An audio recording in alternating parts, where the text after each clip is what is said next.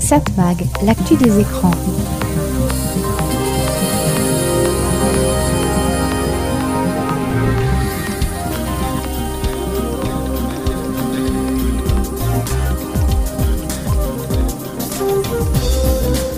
Bonjour, très heureux de vous retrouver sur cette fréquence. C'est Serge Surpin qui vous propose, comme chaque semaine, Satmag. Satmag, c'est l'actu des médias, l'actu de la communication, l'actu des écrans. Pour résumer le sommaire cette semaine, on évoquera beaucoup l'histoire de la télévision et puis on jettera un gros coup d'œil sur les audiences de la télévision la semaine dernière, mais surtout le mois dernier.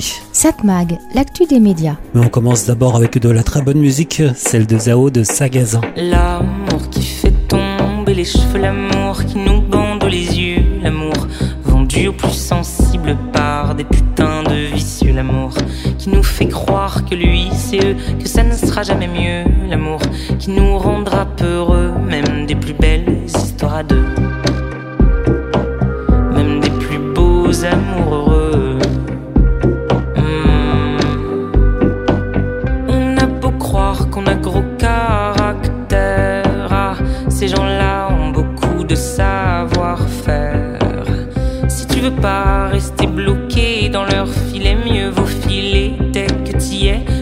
Savoir que t'y es alors que l'eau est bleue et que les oiseaux se font rares?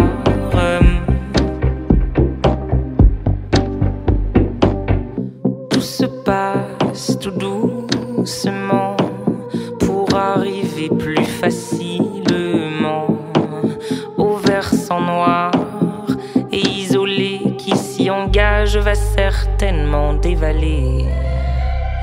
L'amour qui fait tomber les cheveux, l'amour qui nous bande les yeux, l'amour vendu au plus sensible par des putains de vicieux, l'amour qui nous fait croire que lui c'est eux, que ça ne sera jamais mieux. Oh oui, l'amour. Ces gens-là sont du genre très beau parleur. Ah, la guicheur, l'allumeur, le séducteur. Être en train de chialer depuis des heures, monsieur te prêtera des erreurs, lui qui n'en fait jamais d'ailleurs. Tout se passe tout doucement dans ses murmures. Le serpent et après la colère, il vous jure que ça c'est l'amour, l'amour ça rend fou, il en est sûr. Oui, ça c'est l'amour, l'amour ça rend fou, il en est sûr. Ça c'est l'amour, l'amour ça rend fou et j'en deviens sûr. L'amour qui fait tomber les cheveux, l'amour qui nous bande les yeux, l'amour vendu au plus sensible par des putains de vicieux, l'amour qui nous fait croire que lui que ça ne sera jamais mieux.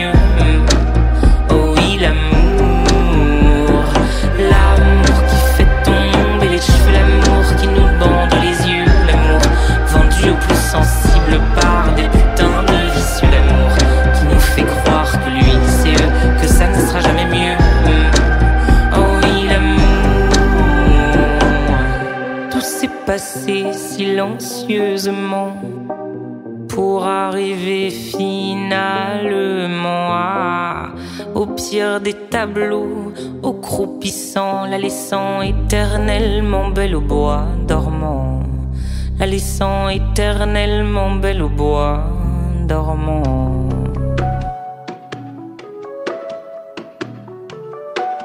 Satmag, l'actu des médias. Allez, comme il est de tradition dans ce programme, on va aller faire un petit tour du côté de l'histoire de la télévision, mais raconté d'abord par Christian Dauphin. Nous avons le contrôle total de l'émission. Pour l'heure qui vient, asseyez-vous tranquillement. Nous contrôlerons tout ce que vous verrez et entendrez. Vous allez participer à une grande aventure et faire l'expérience du mystère avec La formidable aventure de la télé. Depuis 1949, la télévision française ne dispose que d'une seule et unique chaîne. Il faut attendre le samedi 21 décembre 1963 pour que la deuxième chaîne, c'est son nom, commence à émettre quelques heures par jour depuis la Tour Eiffel. Vous entendez en ce moment son générique.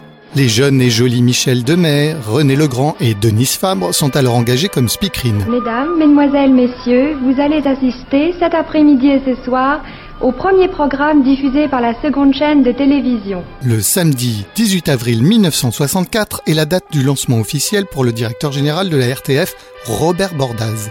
Eh bien, nous y sommes. les dates sont tenues. Voici le premier spectacle de la deuxième chaîne. Mais ce qui va révolutionner le monde du téléspectateur survient le dimanche 1er octobre 1967 à 14h15. La télévision couleur arrive en France, d'abord sur la 2, comme on l'appelle alors, 13 ans après les États-Unis. Et voici la couleur. Mesdames, Mesdemoiselles, Messieurs, vous qui maintenant nous voyez tels que nous sommes, vous cesserez très vite, je le sais bien, d'être sensible à la magie de la chose.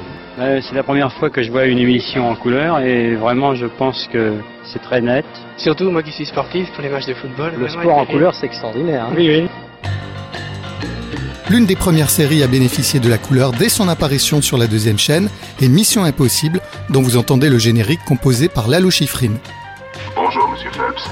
Aux côtés de Monsieur Phelps, personnage principal joué par le regretté Peter Graves, Votre mission, si vous l'acceptez, consiste à entrer en possession de cette liste. On retrouvera aussi Leonard Nimoy, le comédien qui joue Monsieur Spock dans la série Star Trek, sans oublier Martin Landau et Barbara Bain, qui participeront tous deux à la série concurrente Cosmos 1999. Comme toujours, si vous-même ou l'un de vos agents étiez capturé ou tué, le département d'État n'irait avoir eu connaissance de vos agissements. Ce document se détruira dans les 5 secondes. Bonne chance.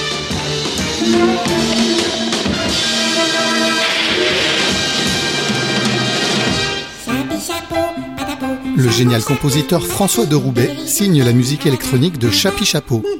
Ces deux petits personnages animés débarquent sur la deuxième chaîne couleur peu de temps avant qu'elle ne s'appelle Antenne 2. Ce mercredi 13 novembre 1974, les enfants découvrent Chapi, la petite fille en rouge, et Chapeau, le petit garçon en bleu. Leurs aventures comptent au total 60 épisodes, on les retrouvera plus tard dans les émissions de Dorothée. Et voici le moment de nous dire rendez-vous au prochain numéro et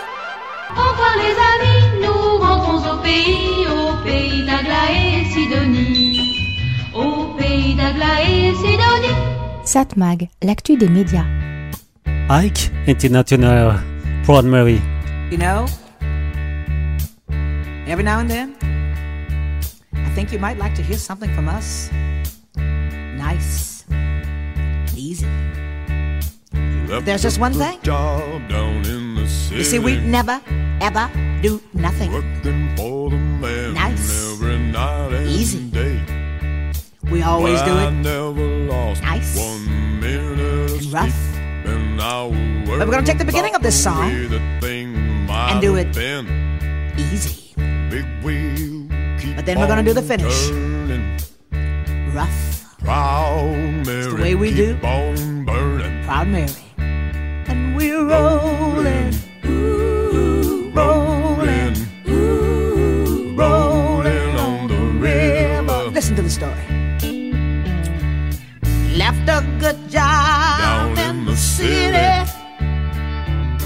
Working for the man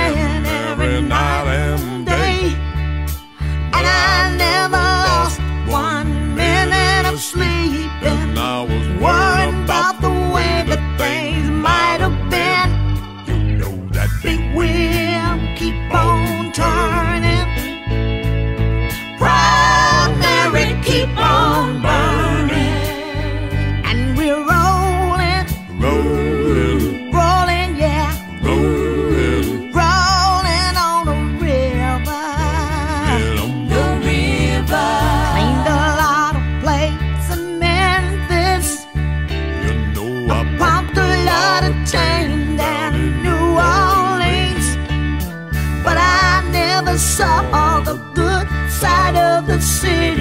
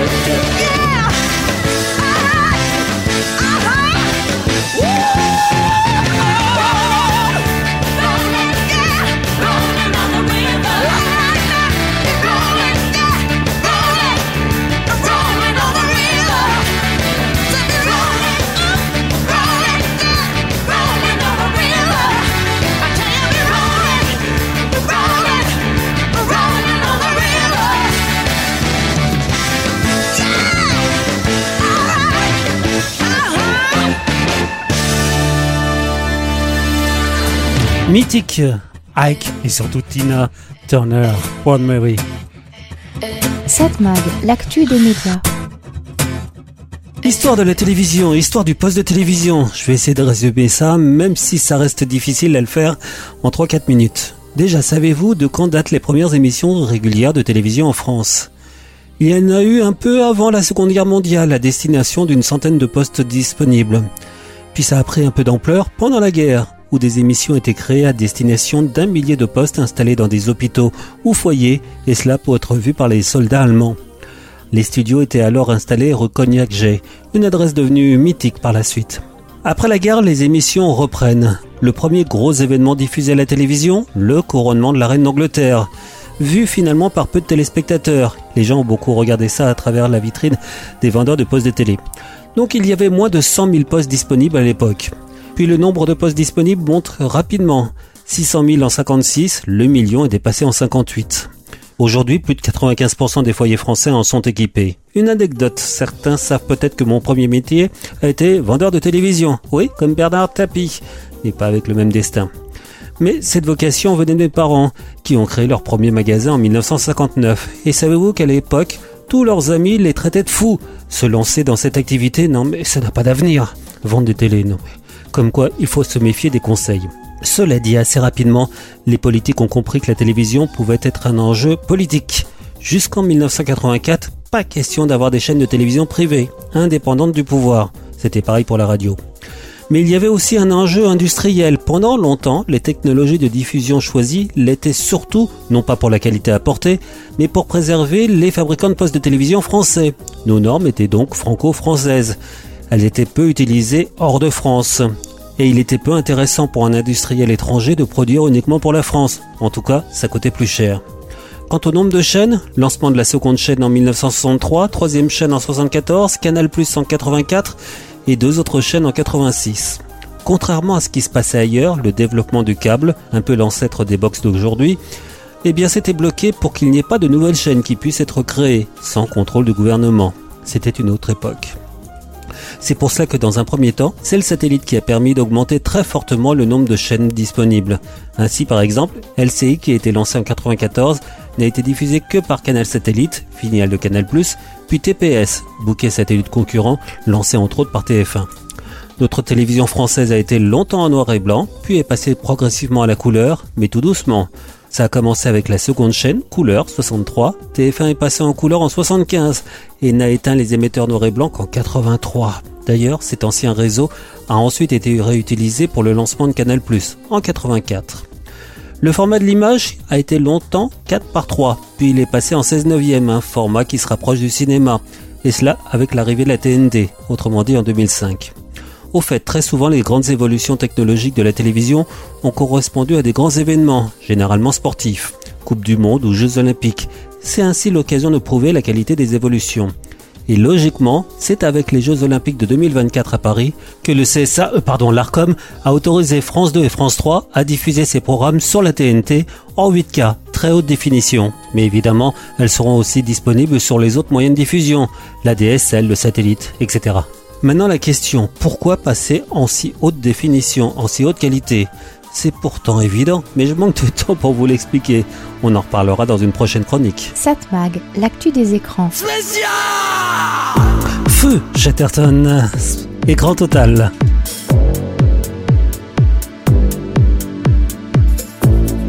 Courons partout, dispersons-nous, que personne ne s'inquiète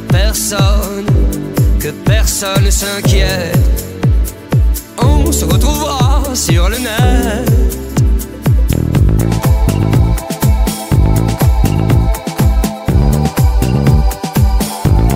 J'étais où et quand pour le grand final.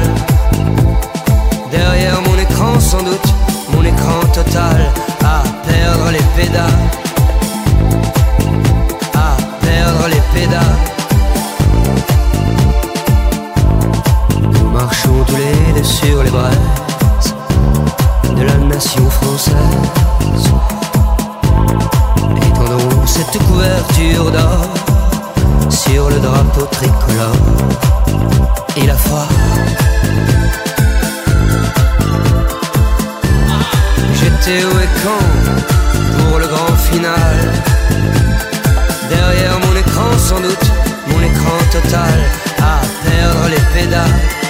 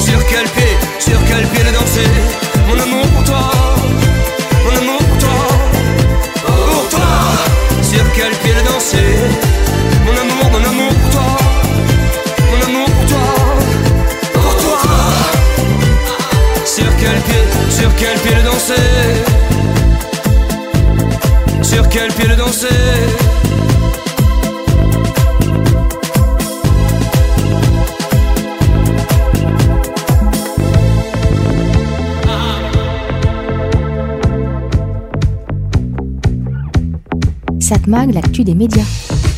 Récemment, je racontais ici brièvement l'histoire de la télévision en France. Je n'ai pas assez mis l'accent sur un fait. Pendant longtemps, nous avons eu la meilleure télévision du monde. Je ne parle pas de la qualité des programmes, mais de la qualité des images qui apparaissent sur nos postes. Comme je l'ai déjà dit ici, nous avons eu des standards de diffusion des chaînes de télévision qui n'étaient pas les mêmes que ceux qu'on retrouve dans le monde. Et pourquoi donc?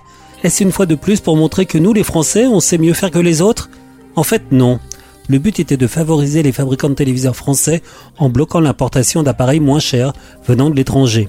Donc, sans remonter trop loin, la première chaîne de télévision française était diffusée en 819 lignes. 819 lignes horizontales qui formaient l'image alors que les autres pays utilisaient seulement 625 lignes.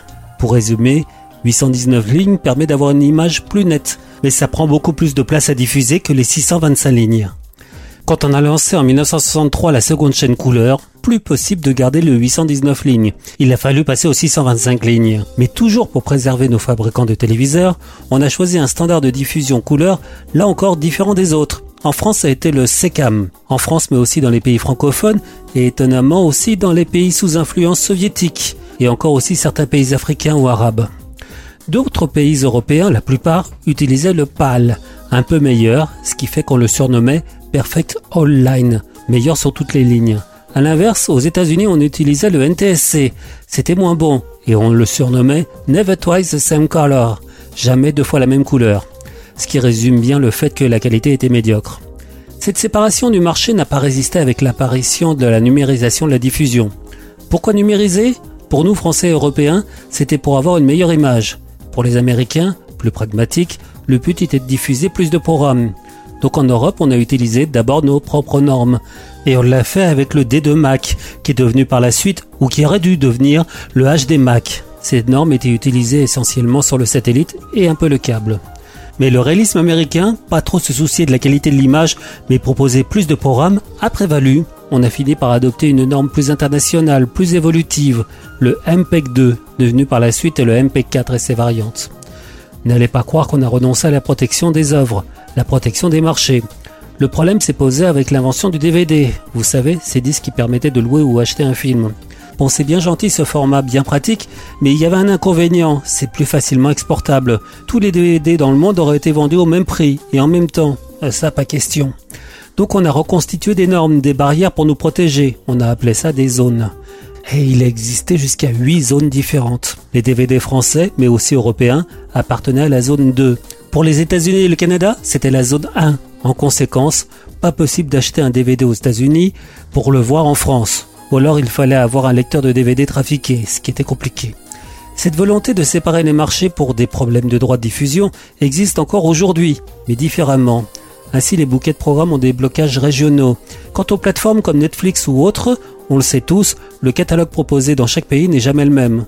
Et vous pensiez que le pays de naissance de Netflix, les États-Unis, c'est là où il y a le plus de programmes Raté. C'est au Japon qu'on a le jackpot.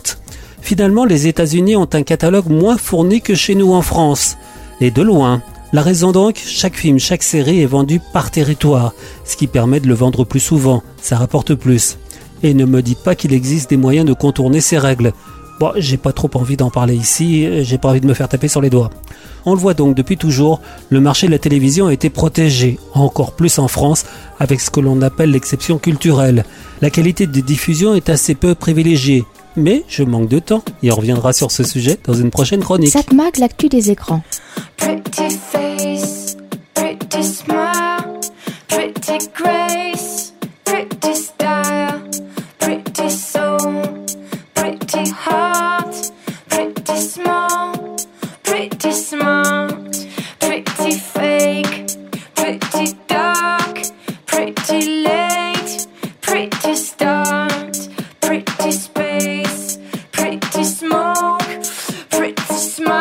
smile. Jeannette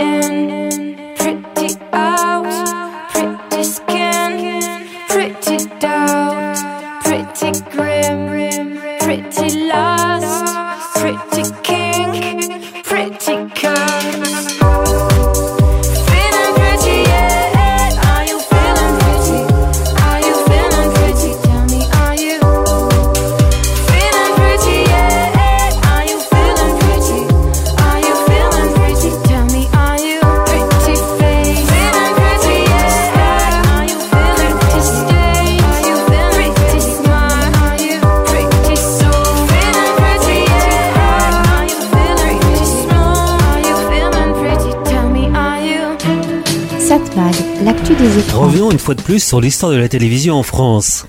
Comme je l'ai déjà dit ici, son développement s'est fait en fonction de deux impératifs. Avoir la meilleure qualité de diffusion possible, mais aussi protéger les inventeurs français, protéger les fabricants français, les chaînes françaises, mieux, protéger les politiques français. Rappelons-nous qu'il y a eu le monopole de diffusion des chaînes de télévision en France qui a fait qu'il n'était pas possible de créer des chaînes privées, autrement dit indépendantes de pouvoir. C'est seulement en 1984 qu'il y a eu des chaînes privées. Et encore, c'est parce que le pouvoir d'alors pensait perdre les prochaines élections et il voulait conserver un accès à la télévision. Mais revenons à la qualité des images diffusées. Notre télévision a d'abord été diffusée en noir et blanc avec 819 lignes, de très bonne qualité, mais euh, plus une qualité franco-française, peu utilisée hors de nos frontières. Avec la couleur, plus de 819 lignes, on est passé aux 625. On a donc suivi les autres pays.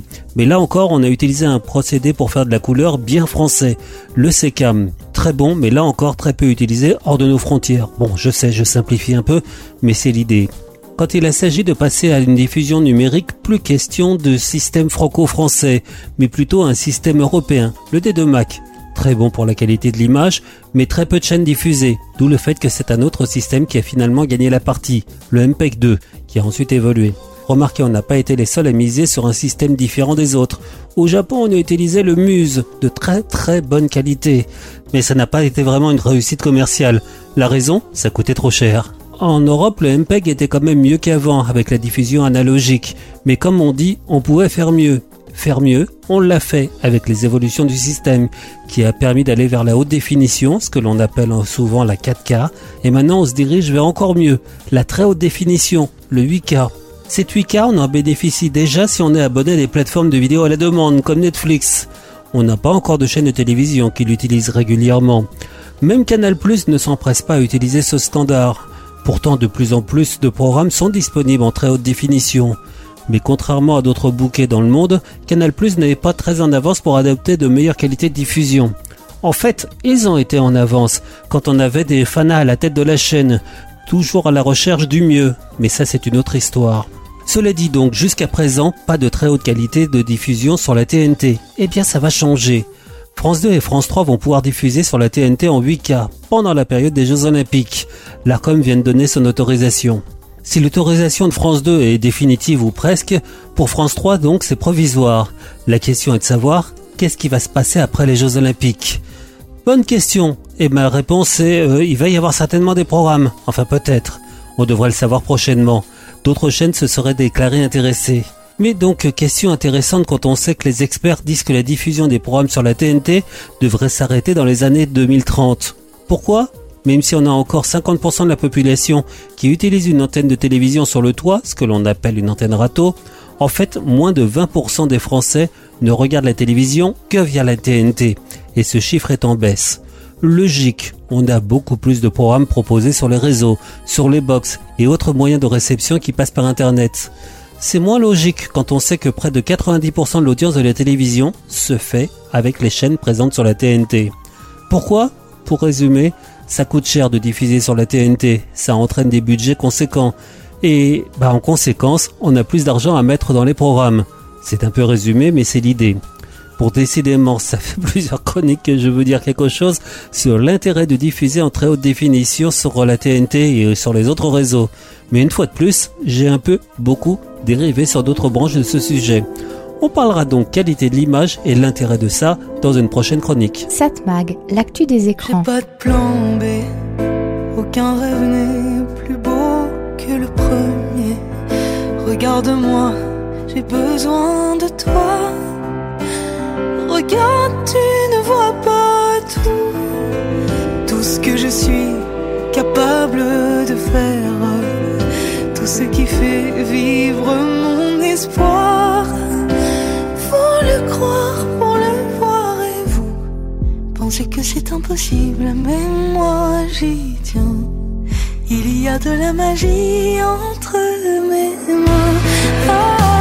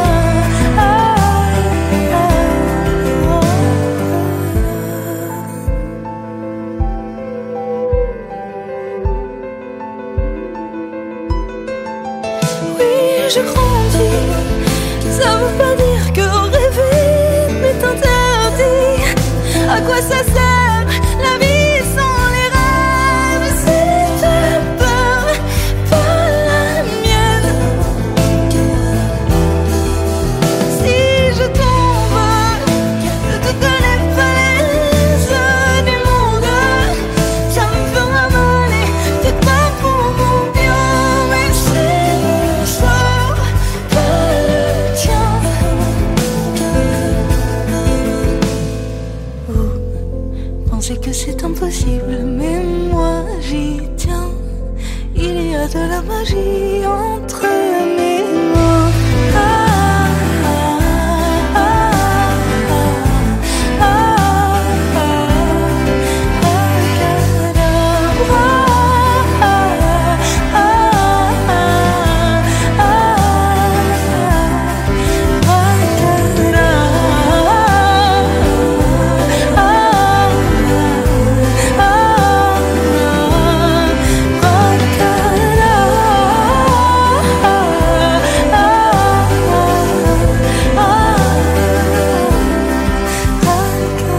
c'est une ancienne candidate de The Voice, Ali, de la magie. Satmag, l'actu des médias. Pour ceux qui suivent ces chroniques sur cette excellente radio, vous avez peut-être remarqué que j'ai consacré les trois précédentes chroniques à raconter l'histoire de la télévision, vue par moi, quelqu'un qui a été sur le terrain pendant pas mal de temps.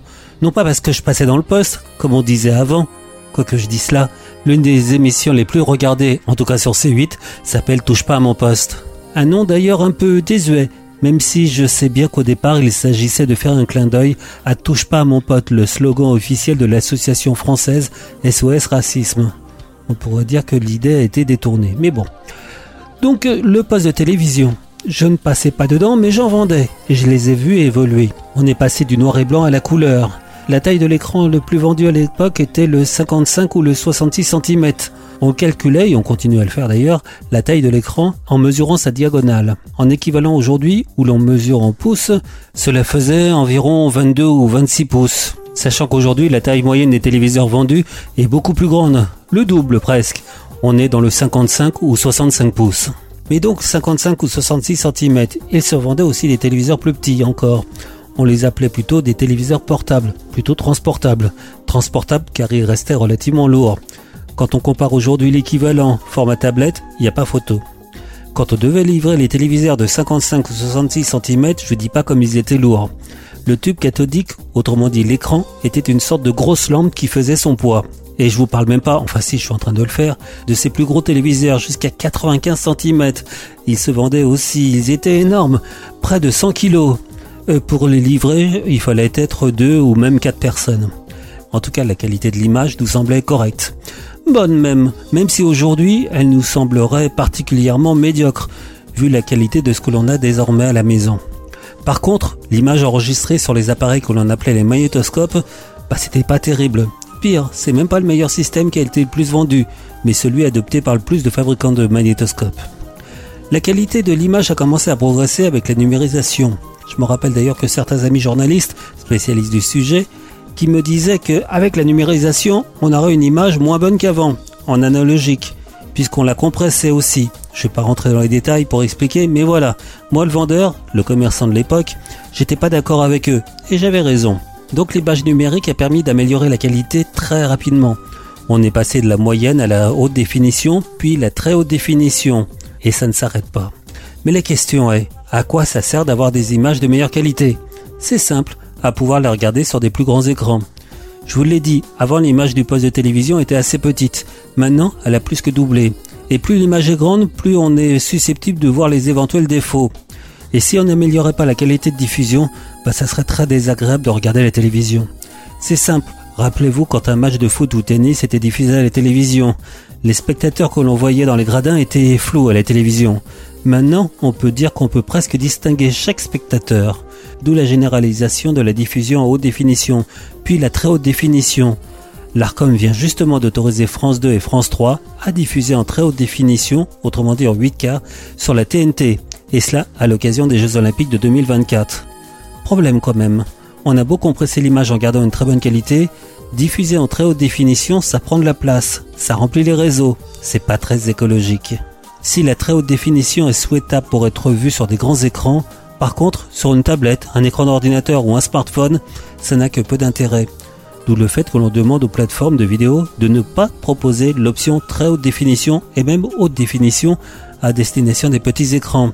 Et donc pour résumer, la très haute résolution des images permet de les regarder sur de très grands écrans. C'est pas pour rien d'ailleurs qu'on appelle ça du home cinéma, du cinéma à la maison. Satmag, l'actu des écrans.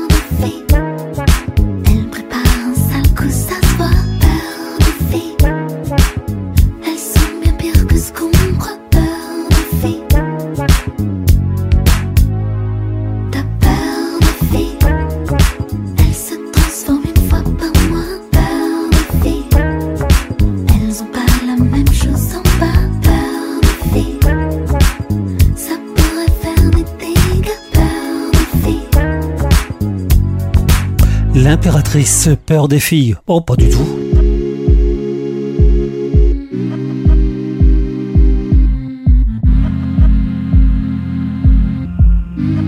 Cette mag, l'actu des médias. Quand on produit une chronique média tous les jours, je dis média, mais je pense que tous les chroniqueurs auront la même problématique. Donc produire une chronique quotidienne, ça veut dire avoir tous les jours des sujets à traiter, et cela de manière originale. Il faut trouver ce qu'on appelle des angles. Une fois qu'on en a un, si on connaît bien les sujets dont on parle, c'est parti. Il n'y a plus qu'à écrire. Et surtout, il faut pas se répéter. Il faut aussi rappeler les bases, les évidences. Cela dit, il y a certains principes à rappeler. Comme me disait un de mes profs en fac, il faut savoir enfoncer des portes ouvertes. Mais donc trouver des sujets chaque jour. Cela dit, certains jours, on a plusieurs idées et on n'en traite qu'une seule. Donc on peut garder les autres pour plus tard. Et pour pas oublier, moi je les écris sur une note dans mon smartphone. Et là, aux surprises, parfois on a des sujets qui de prime abord n'ont aucun rapport entre eux, mais qui finalement viennent se télescoper. En y réfléchissant, il y a quelque chose qui va dans le même sens. Je m'explique. Sur mon bloc-notes, j'ai écrit qu'il y a des sites internet qui parfois, souvent, trop souvent, publient des articles qui sont en fait des publicités, plus ou moins cachées, des pseudo-tests, des pseudo-informations, et en fait, c'est une publicité. En presse écrite, ça se voit assez rapidement. La règle est de mentionner de manière évidente le terme public rédactionnel. Sur les sites internet, bah, c'est moins évident. Et là, c'est à la limite de l'escroquerie. L'article en question n'est qu'une publicité sans la moindre analyse. Vous avez certainement remarqué cela. Le super forfait intéressant que sort un opérateur, oubliant que finalement c'est pas si intéressant. Ou alors par exemple le test d'un service VPN incontournable si on en croit l'article. En fait, pas tant que ça. Remarquez, je dis ça pour les sites internet, mais je connais aussi des médias traditionnels qui sont un peu limites. Quand j'étais commerçant, dans mon ancienne vie, on me proposait parfois de passer à la télé ou à la télévision, me faire interviewer. Pour cela, il fallait que je paye. Et l'interview ne signalait évidemment pas qu'il s'agissait d'un public rédactionnel. Ça devait passer sur une grande chaîne d'information, je ne donnerai pas le nom. Cela dit, je précise, j'ai refusé. Hein. Oui, j'ai refusé. Autre version, vous faites de la pub et vous avez droit à une interview qui passera à l'antenne. Tout cela sur un média qu'on pensait fiable, honnête, et qui en fait ne l'était pas. Et voilà donc mon pense-bête, en dessous de ce sujet, les pseudo-informations commerciales, je trouve un autre sujet très intéressant. Bruno Patino, le patron d'Arte, dont je viens d'écouter une interview. C'est un monsieur qui connaît très bien le monde de la presse et très bien le monde du numérique. Ses livres font référence et c'est justifié. Justement, dans son dernier livre, Submersion, il nous invite à retrouver notre liberté de choix dans un monde où les algorithmes sont rois. Il nous rappelle aussi que les statistiques disent que l'on touche son smartphone en moyenne 6 à 700 fois par jour. Et on n'est pas étonné quand il nous conseille de déconnecter de temps en temps. Mais il rappelait dans cet entretien, et certainement aussi dans son livre, que pour être bien informé, il faut avoir des médias fiables, qui soient des tiers de confiance, qui facilitent le choix de l'information, qui placent l'humain à trouver quelque chose que l'on ne cherchait pas. Et voilà donc, médias tiers de confiance. Et ça, ça va à l'encontre de cette idée, le public rédactionnel que l'on cache. Pour que la presse écrite reste un tiers de confiance, sa ligne rédactionnelle doit être fiable, stricte. Cela dit, j'évoque ici les publics rédactionnels qui se cachent, mais ça comprend aussi les autres intérêts plus ou moins cachés, économiques et même politiques. Entre parenthèses, j'évoque aussi par là la reprise des communiqués de presse, euh, sans la moindre analyse. Ça, c'est pas bien. Donc un média doit rester objectif. Bah, c'est difficile de rester à 100% objectif, mais il faut rester honnête. Oui, je sais, c'est pas évident, mais il faut tendre à le faire. Cette mag, l'actu des médias. De The Voice, Vianney et Mika, Keep It Simple. I'm so cold, comfort, come for me. It's 3 a.m. I'm feverly. Help me, doctor, heal my pain. Cause I don't really want no Mary Jane. Oh là. Et si le problème était moi, si j'ai mal, c'est du mal à parler. Oh, quand on aime, si le dire est un problème, finir seul, faut pas s'étonner. We'll keep it simple. Doctor. We'll keep it simple. You're the only medicine I've ever taken.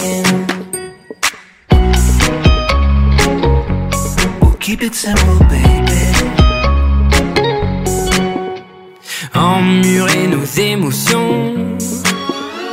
Parfois, ma foi, les gens le font. À la fin, au fond, tout ça fait qu'on a mal, on a l'âme en chantier. Ooh la la la, my Jimmy to my jaw,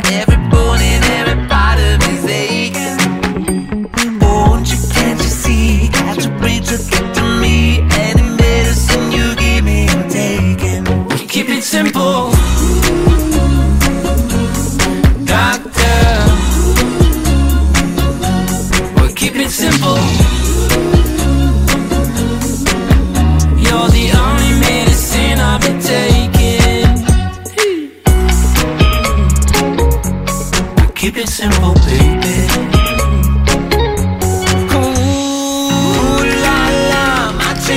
To my jaw, every bone part of me's aching. Dis quand on aime, si le dire est un problème, on ne vit qu'à côté de sa vie. Keep it simple.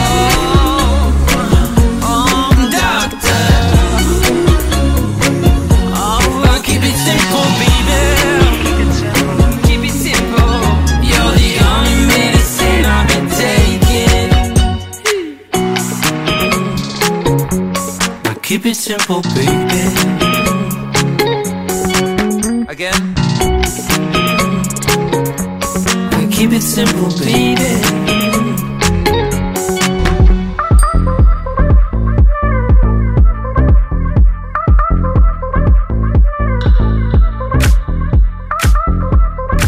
Cette mag, l'actu des médias. Allez, on revient sur l'analyse des chiffres d'audience de la télévision le mois dernier. Je vous rappelle que ce sont des chiffres publiés par Médiamétrie analysés en collaboration avec nos confrères de Satellifax. On jette un coup d'œil, un large coup d'œil sur l'audience des chaînes d'information. BFM TV, toujours leader des chaînes d'info, est quasi stable sur un an, 3,1% de part d'audience. À noter que les trois soirées spéciales consacrées à l'actualité en Israël ont réuni près de 10 millions de téléspectateurs en cumulé. CNews se rapproche de BFM. Je vous rappelle que BFM donc 3,1% de part d'audience, CNews 2,7 en hausse de 0,5 points sur un an. C'est un mois historique sur l'ensemble du public pour la chaîne du groupe Bolloré, pardon, du groupe, euh, je sais plus de quel groupe Canal+. LCI 2,1 points, une petite progression de 0,1 point. France Info frôle les 1%, 0,9% de part d'audience, une petite progression de 0,1 point. Donc on peut dire que dans le match des chaînes d'information, c'est C8 qui bénéficie de, de, ce qui se passe en ce moment. Euh, C8 qui a multiplié les débats et euh, pas forcément les plus intéressants, pas forcément les plus instructifs, mais BFM reste donc en tête. Si on fait le total de, de l'audience de toutes les chaînes d'information, on arrive à 8,8% de part d'audience, donc pour ces quatre chaînes, une progression de 0,6 points sur un an. On jette un coup d'œil pour les résultats par groupe. Groupe TF1 est en tête, 28,4% de part d'audience. C'était pas toujours le cas avant, hein. mais groupe TF1 a repéré un peu de vigueur, une hausse de 2,8 points sur un an. Le groupe TF1 est devant France Télévisions, 27% de part d'audience, donc là, toute chaîne confondue, on le rappelle. Groupe M6, 13,6% de part d'audience, moins 0,3 points. Groupe Altis, 6,5% de part d'audience, une baisse assez forte, hein, moins 0,9 points. Voilà, je vous rappelle que c'était donc les audiences de la télévision le mois dernier, des chiffres mesurés par Médiamétrie et analysés en collaboration avec nos confrères de Satellifax. On fait encore une nouvelle pause musicale et on va jeter un coup d'œil rapide sur les audiences de la télévision la semaine dernière. Satmag, l'actu des écrans. I knew a man, Bojangles, and he danced for you. In worn out shoes, with silver hair, a ragged shirt and baggy pants. The old soft shoe. He jumped so high, jumped so high. Then he lightly touched down.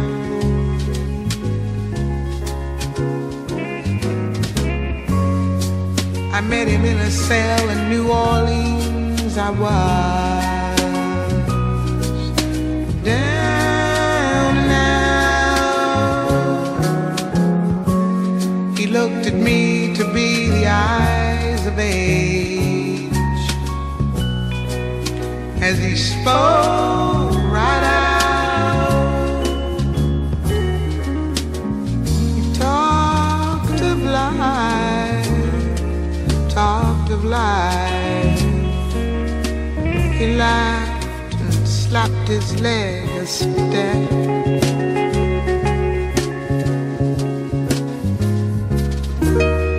Mr. Bojangles,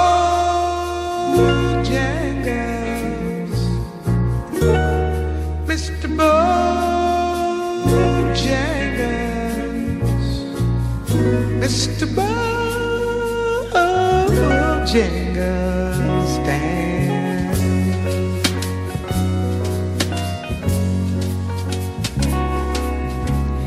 said his name, Bojangles, then he danced a lick. Across the sand, he grabbed his pants, a better stance. Oh, how he jumped up high. He clicked his heels. He let go a laugh, let go a laugh. He stood up and shook back his clothes all around.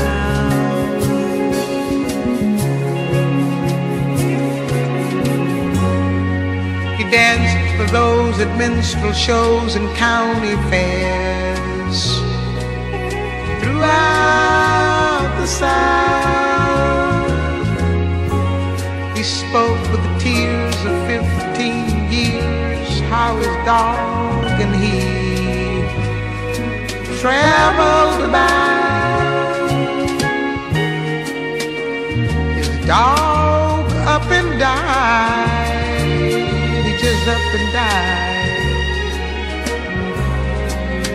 After 20 years, he still grieved.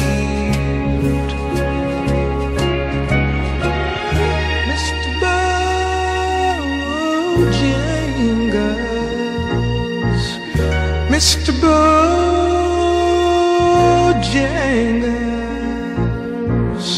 Mr. Bojangles,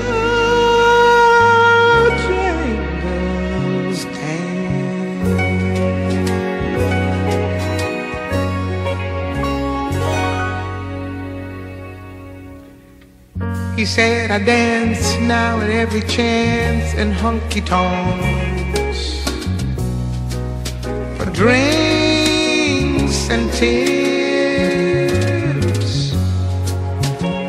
But most of the time I spend behind these county bars. He said, I drink a beer.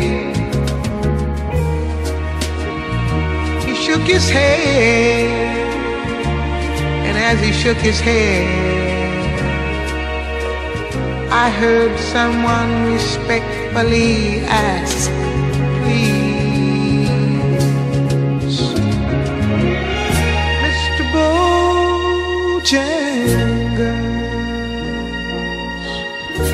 Mr. Bojangles,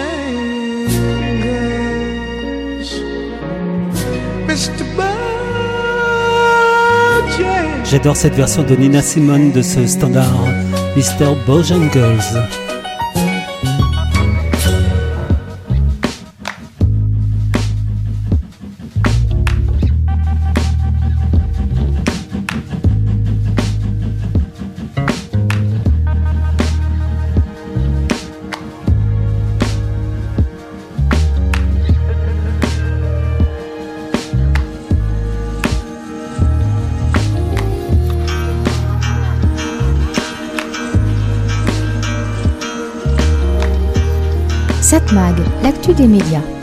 Audience, audience, encore des chiffres. Cette fois-ci, on va jeter un coup d'œil sur les audiences de la télévision la semaine dernière. Je vous rappelle que ce sont des chiffres publiés par Médiamétrie et analysés en collaboration avec nos confrères de Satellifax.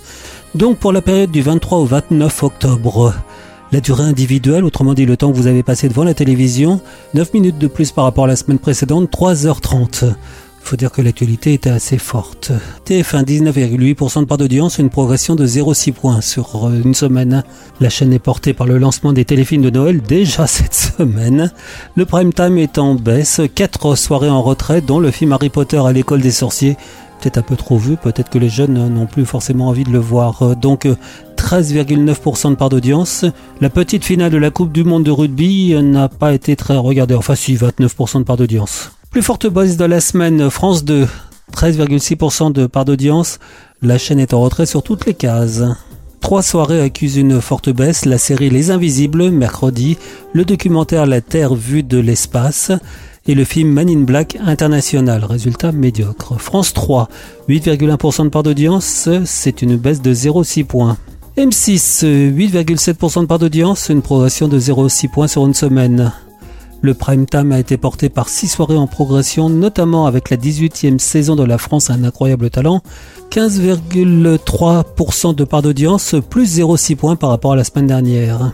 Belle audience dimanche pour Zone Interdite. France 5, 3,3% de part d'audience, une petite baisse de 0,1 point. Arte, très stable, 2,8% de part d'audience. Dans ce que l'on appelle l'univers TNT, TMC est en tête, 3,6%, plus 0,4 points. Faut dire que quotidien est très fort alors que touche pas à mon poste sur C8 est en baisse. Justement, euh, C8, 3,2% de part d'audience, une baisse de 0,1 point sur une semaine. W9, euh, parfaitement stable, 2,6%. Si on regarde les résultats par groupe, euh, groupe TF1 est en tête 26,9% de part d'audience, une progression de 1,3 points sur une semaine. Groupe France Télévisions, 25,1% de part d'audience, une baisse de 1,6 sur une semaine. Groupe M6, 14,2, une progression de 0,9 points.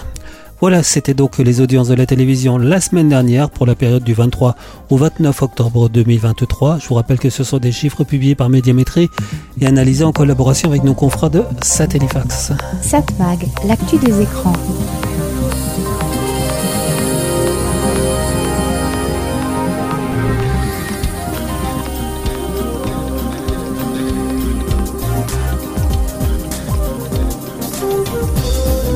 Et voilà, ce Satmag Ecdo, c'est terminé. C'était Serge Surpin qui vous proposait, comme chaque semaine sur cette fréquence, donc Satmag, l'actu des médias, l'actu de la communication, l'actu des écrans. Bon, cette semaine, j'ai fait un peu dans l'historique de la télévision. Ça fait du bien de se plonger dans le passé.